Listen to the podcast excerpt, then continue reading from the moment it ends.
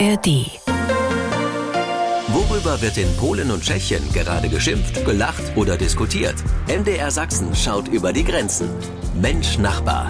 Ein Podcast von MDR Sachsen. Hier reden wir mit den Nachbarn und nicht über sie. Herzlich willkommen zu einer neuen Ausgabe Nachbarschaftstreff. Ich bin Jan Kummer und begrüße natürlich auch ganz herzlich unsere Experten Peter Kumpfe in Tschechien. Hallo nach Liberec. Äh, hallo, einen schönen guten Tag.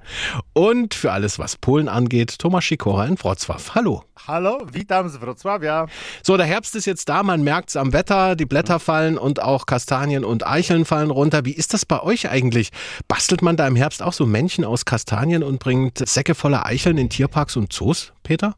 Äh, selbstverständlich äh, und äh, eigentlich wollte ich sagen, gib mal Ruhe mit diesem Thema, weil meine Kinder gehen durch die Straßen äh, mit den Augen auf dem Boden und äh, sammeln Kastanien äh, und sammeln alles Mögliche, was so im Herbst herumliegt. Aber Kastanien sind auch eine harte Währung und inzwischen haben meine Kinder auch ein paar Kastanien gegen Pokémon-Karten eingetauscht. Also harte Währung, Kastanien. Thomas, wie ist es in Polen? Das könnte zumindest ein gutes Geschäft sein. Ein Einwohner von Wrocław hatte kürzlich einen Wettbewerb ausgeschrieben. Die Schule, die immer die meisten Kastanien liefert, sollte Kinokarten bekommen und zwar für die Kinder der ganzen Schule. Ein großzügiges Angebot, will man meinen. An dem Wettbewerb nahmen 100 Schulen teil. Die Kinder sammelten insgesamt 90 Tonnen Kastanien. Gewonnen hat schließlich eine Schule, äh, die es allein auf 1,5 Tonnen brachte. Der Mann zahlte den äh, Schülern 2000 Lotte für Kinokarten für diese Kinder. Mit dem Verkauf all dieser gesammelten Kastanien an einer Sammelstelle verdiente er dann allerdings 30.000 Lotte, also fast 13 Mal mehr. Das nenne ich mal einen Geschäftssinn. Wir haben gerade vom Sammeln ja. gesprochen. Das Thema wollen wir auch noch ein bisschen vertiefen heute. Aber erstmal werten wir noch zwei politische Themen aus dieser Woche aus. Mensch, Nachbar, unser ganz spezieller Blick nach Polen und Tschechien. Und klar, da kommen wir an dem Thema nicht vorbei, die Parlamentswahl in Polen und ihre Ergebnisse. Die nationalkonservative PiS, zwar stärkste Partei geworden, kann aber keine Regierung bilden. Der Oppositionsblock hat 54 Prozent und die klare Mehrheit. Thomas, wie geht's denn nun weiter? Wann bekommt Oppositionsführer Donald Tusk den Auftrag zur Regierungsbildung? Er hat ja auch schon mal ein bisschen gedrängelt jetzt beim Präsidenten. Der Präsident entscheidet selbst, wem er den äh, Auftrag zur Regierungsbildung gibt. Äh, da der Präsident eigentlich PiS äh, angehört, wird es wohl auch die PiS sein, die die erste Chance erhält. Und die PiS versucht gerade die konservative Bauernpartei, die eigentlich zum Oppositionsblock gehört, zu ködern mit Geld für bestimmte Projekte und mit Posten. Experten gehen aber davon aus, dass das nicht gelingen wird. Zu sehr habe die PiS unter Missachtung der Gesetze versucht, ihre Konkurrenten zu vernichten. Daher wird eine Oppositionsregierung frühestens Ende Dezember gebildet werden können. Was bedeutet das jetzt aus deiner Sicht für die Beziehung zu uns hier in Deutschland und auch zum Nachbarn mhm. Tschechien? Eine große Veränderung. Zunächst einmal sind alle Oppositionsparteien pro-europäisch. Das ist es, was sie eint. Die PiS war von Anfang an antideutsch und gegen die EU ein eingestellt. Die hohe Inflation in Polen, der Mangel an neuen Wohnungen, die niedrigen Löhne, die niedrigen Renten oder die schleppende Rechtsprechung wurden mit dem Hinweis abgetan, Brüssel sei schuld und werde von Berlin kontrolliert. Das öffentlich-rechtliche Fernsehen wartete regelmäßig mit Skandalen auf, die angeblich von den Deutschen oder von Brüssel inspiriert waren. Das wird schon nun hoffentlich ändern. Frage an Peter Kumpfe. Hier in Deutschland hat die Wahl in Polen ja eine riesen Aufmerksamkeit bekommen, vor allem in den Medien. Wie war das bei euch? Absolut. Äh, also es war für uns sehr, sehr wichtig, wie die äh, Wahl in Polen ausfällt. Denn vor zwei Wochen hat uns die Wahl in der Slowakei ja nicht unbedingt erfreut, wo eigentlich komplett die Populisten die Zahlen gemacht haben. So äh, muss ich sagen, hat sich eigentlich die jetzige Regierung richtig gefreut über die Wahlergebnisse in Polen. Und ähm, ja, wir stellen uns jetzt die Frage, ob die Visegrader 4, also die Verknüpfung Tschechien, Slowakei, Polen und Ungarn überhaupt noch einen Sinn macht, wenn in der Slowakei jetzt, äh, sagen wir, äh, populistische Parteien sind und wenn sich Orban ganz fröhlich mit Putin fotografieren lässt. Mhm. Und was erhoffen sich jetzt so die Tschechen konkret für die Zukunft nach dieser Wahl? Wir wollen gerne mit Polen weiter zusammenarbeiten, denn das Verständnis für die BIS-Regierung war eigentlich in Tschechien sehr klein. Wir konnten gar nicht verstehen, wenn man nach Polen fährt, hat man das Gefühl, man ist in einem total modernen Land, wo es viel besser läuft als in Tschechien. Was macht aber diese ganz, ganz konservative Regierung? Diese Verbindung konnten wir nie so richtig begreifen. Und eigentlich ist die polnische Wahl auch ein Memento für uns, denn laut der Befragungen würde jetzt eine Wahl in Tschechien die Partei ANO gewinnen mit dem Ex-Premier Andrej Babiš. Aber das Koalitionspotenzial dieser Partei ist auch sehr, sehr klein. Also das Wahlergebnis könnte eigentlich sehr ähnlich sein. Obwohl er die Wahl gewinnen würde, könnte er wahrscheinlich keine Regierung zusammenstellen. Also nicht nur wir, sondern auch die Tschechen haben die Wahl in Polen ganz genau verfolgt und hoffen nun auch auf bessere Beziehungen zum Nachbarn. Ach, wie schön das doch ist, so einfach mal rüberzufahren über die Grenze zum Nachbarn, ohne Anstehen, ohne Ausweis vorzuzeigen und so weiter. Aber seit dieser Woche sind sie wieder da. Stationäre Kontrollen an den Grenzen zu Polen und Tschechien. Damit sollen illegale Migration und Schleuserkriminalität eingedämmt werden. Nun trifft das aber unter anderem auch den Pendlerverkehr zwischen unseren Ländern. Mhm. Petro Kumpfe, wie finden die Tschechen diese unsere Grenzkontrollen jetzt? Ihr kontrolliert ja aus ähnlichen Gründen die Grenze zur Slowakei auch. Also einerseits äh, behindert es den Verkehr, gerade die Menschen, die in der Gegend der Grenze leben und oft über die Grenze fahren, ob äh, als Pendler oder einfach, äh, weil der Weg über Deutschland irgendwohin einfach kürzer kürzer ist. Äh, das ist verständlich, dass es diesen Menschen nicht unbedingt gefällt, aber das Verständnis haben wir schon. Denn äh, gleich die ersten Tage, wo auch die Tschechen angefangen haben zu kontrollieren, äh, hat sich gezeigt, dass in Kleintransportern Menschen eingepfercht sind, dass in LKWs Menschen versteckt sind und dass diese Kontrollen leider Sinn machen. Ja, wenn meine Frau zur Arbeit fährt, wird sie im Kleinwagen meistens durchgewunken. Transporter und LKWs werden halt kontrolliert, weil da Verdacht ist, dass da jemand schwarz mitfahren fahren könnte. Und damit jetzt Frage an äh, Thomas Schikora. Wie gehen denn die Polen mit den aktuell verstärkten Kontrollen durch die Bundespolizei an der deutschen Grenze um? Äh, wir sind so sehr mit der Wahl und ihren Folgen beschäftigt. Das äh, lief das Thema Einführung von Grenzkontrolle ganz am Ende der Fernsehnachrichten. Die oppositionellen Medien weisen oft und gerne darauf hin, dass dies auch das Ergebnis des Visa-Skandals von der PiS-Regierung sei. Wir erinnern uns, polnische Botschaften und Konsulate in Asien und Afrika sollen für 5000 Euro pro Stück EU-Visa verkauft haben haben geschätzt rund 250.000. Und es äh, waren eben auch Menschen, die mit diesen gekauften Visa per Flugzeug nach Polen kamen. Aber Polen war für sie offenbar nur das Tor zu Europa. Das eigentliche Ziel war das Brandenburger Tor, also Deutschland. Kein Wunder, Flüchtlinge bekommen in Polen kaum etwas. In Deutschland erhalten sie zum Beispiel rund 400 Euro pro Monat, das Recht auf ein Dach über den Kopf, das äh, auf Essen, Hygieneartikel. Viele Polen, die hören, was der deutsche Staat Asylbewerben bietet, scherzen mittlerweile schon, dass sie selbst gerade dabei sind, ihre Arbeit, ihr Zuhause und ihre Familie zu verlassen und sich in Deutschland als Flüchtling zu melden. Reaktionen aus Tschechien und aus Polen zu den neuen stationären Grenzkontrollen, aber es ist nicht alles Politik heute, kann ich versprechen. Ich hatte es eingangs erwähnt, gleich geht's ums Sammeln und auch ums Wegwerfen.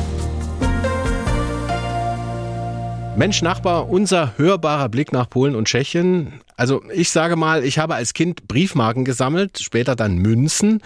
Würde ich das jetzt heute noch machen, läge ich sogar im Trend. 17 Prozent der Deutschen sammeln Münzen und Briefmarken, gefolgt von Büchern und Comics. Auf Platz drei kommen dann Spielzeug und Modelle. Mittlerweile beschränkt sich das Sammeln bei mir, muss ich ehrlich sagen, auf Strafzettel und Rechnungen aus dem Briefkasten. Wie ja. sieht's bei euch aus, Thomas? Was sammelst du gern und warum? Ich sage mal so, perversweise Baugeräte. Baugeräte. Naja, mal was anderes. ja, aber das hat damit zu tun, dass es im kommunistischen Polen in der Schule technischen Unterricht auf hohem Niveau gab. Wir lernten nähen, Vogelhäuser bauen, äh, technisches Zeichen Und nach der Schule gab es Modelbaukurse. Heute haben viele Menschen im äh, Alter von 40 bis 60 Jahren in Polen diese Fähigkeiten äh, im Heimwerken umgesetzt. Während viele Deutsche in ihren Kellern Modelleisenbahn bauen, sägen wir in unseren Kellern ähm, Holz, äh, aus dem wir unsere eigenen Küchen bauen. Lernen Fließen zu legen und Klempnerarbeiten auszuführen. Und das zahlt sich aus. Viele unserer Zuhörer haben vielleicht schon einen Fliesenleger oder äh, Klempner aus Polen gehabt. Und wenn Sie die fragen, welche Ausbildung Sie haben, werden Sie erfahren, dass bei Ihnen ein Politikwissenschaftler, Lehrer, Fahrer oder Beamter gefließt hat. Okay, das ist ein sehr praktischer Teil der Sammelleidenschaft, oder? Und jetzt Tomasz generell in Polen, was ist da ganz oben auf der Sammelhitliste bei euch?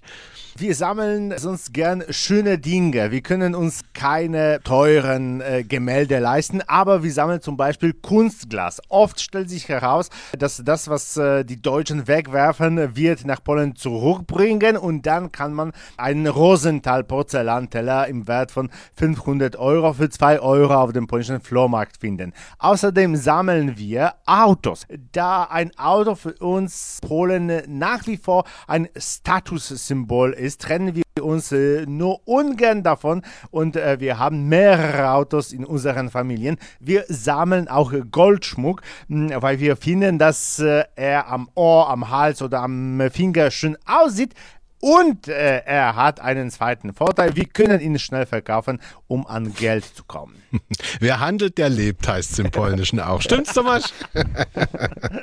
Aber bleiben wir noch mal kurz beim Thema Autos. Peter, du sammelst mhm. ja auch Autos. Wie ist es dazu gekommen? Habe ich mal gemacht. Äh, ich muss sagen, die Familie, die ich mir sehr spät zugelegt habe, hat meine Autosammlung so richtig dezimiert. Also ich hatte zu den Blütezeiten sogar die, acht Fahrzeuge im Besitz. Die Kosten für die Frau äh, sind jetzt höher. Äh, leider. Und äh, Nein, ich sage es jetzt nicht mit dem Fahrspaß. Aber äh, ja, ich habe jetzt eigentlich nur ein Auto, was ich bezeichnen würde, dass es äh, ein Sammelfahrzeug ist. Das konnte man übrigens auch beim MDR im Fernsehen sehen, das äh, grüne Cabrio hm. polnischer Herkunft. Äh, aber äh, ich besitze immer noch eine äh, Modellautosammlung, die mehr als 1000 Stück beinhaltet. Und weil die einfach nicht mehr in die Familienwohnung hineinpasste, so ist sie seit Jahren als eine Ausstellung im Liberecer Technikmuseum ausgestellt dargestellt. Also wer im Liberecer Technikmuseum dieses Schaufenster voller kleiner Modellautos gesehen hat, hat eigentlich meine Autos alle gesehen. so, jetzt haben wir über die Sammlung von Peter Kumpfe gesprochen und die Tschechen generell, Peter, wenn die die Sammelleidenschaft packt, was kommt da so zusammen? Also lustigerweise vor zwei Wochen äh, gab es eine Sammlermesse in Prag und äh, da gab es so ziemlich alles, was man sammeln kann. Die Klassiker wie Briefmarken, Münzen, Schallplatten, verschiedene Sammelkarten, Bücher und so weiter. Aber es gibt auch eine Agentur äh, Dobriden, sie kommt aus äh, Belgrimov und äh, bei denen sammelt man Rekorde in Tschechien und auch Sammler haben Rekorde. Zum Beispiel Milos Kubista aus Pilsen äh, besitzt 1000 2500 äh, Kotztüten aus Flugzeugen. äh, er selbst sagt, Gott. es wird wahrscheinlich keine auf der Welt mehr geben, die er noch nicht hat. Nein, alle sind unbenutzt, bitte. Ja. Oder zum Beispiel Frau Maria Rendlova aus Uski Nadlabem besitzt 505 Ausgaben des Buches Babitschka. 457 sind in Tschechisch und 15 davon in verschiedenen anderen Sprachen. Oder die kubanische Gaststätte, dass wir auch was Leckeres haben in Brünn. Äh, die beiden Besitzer haben zwei 2517 verschiedene Rumsorten gesammelt, die man äh, eigentlich in dieser Kneipe auch kosten kann. Da wird es ja schon wieder interessant. ja. Und wir drei haben ja auch was gemeinsam. Wir sammeln Klicks im Internet für unseren Podcast, Mensch ah, Nachbar. Ja. äh, nur so nebenbei jetzt und ganz bescheiden. Ne? Und wie Sie uns beim Sammeln da unterstützen können, das verrate ich dann am Ende.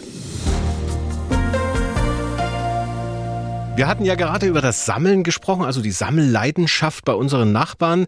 Aber oft ist es ja so, damit der eine was sammeln kann, muss der andere auch was wegwerfen. Thomas, wovon können oder wollen sich die Polen gern oder oft trennen? Das ist eine wunderbare Frage. Ich habe gesagt, dass wir gerne Schmuck, Porzellan oder Vasen äh, sammeln, aber wir entsorgen auch gern und zwar alte Möbel aus unseren Wohnungen, alte Sessel, alte Schränke. Dabei war das polnische Industriedesign in der 1960er Jahren absolut brillant. Und was wir heute gern aus unseren Plattenbauwohnungen äh, wegwerfen, sammeln dann zum Beispiel die Dänen oder kenntnisreiche Deutsche wieder ein. Dann wird es aufgearbeitet, oft wieder von ausgezeichneten polnischen Polsterern und diese Möbel landen später in Wohnungen in Westeuropa. Sie sind Tausende von Euro wert, denn es handelt sich um modernistische Designerstücke, die Europa noch nie gesehen hat. Also,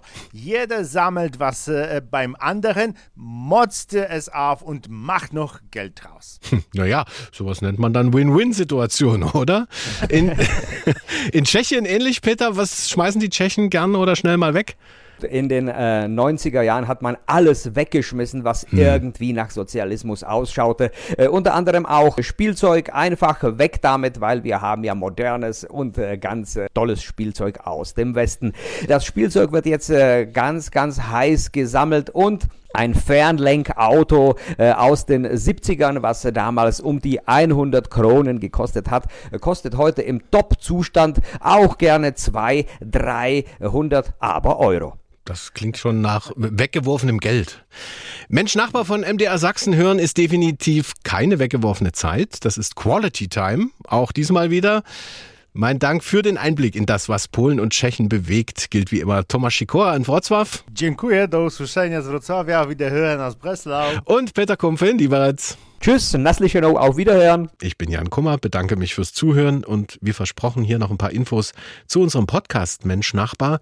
Den gibt's jeden Freitag im Internet auf der MDR Sachsen Radioseite, in der ARD Audiothek und überall, wo es Podcasts gibt.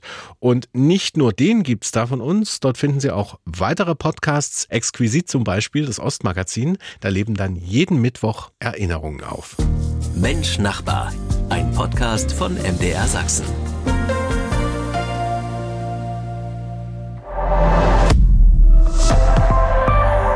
ARD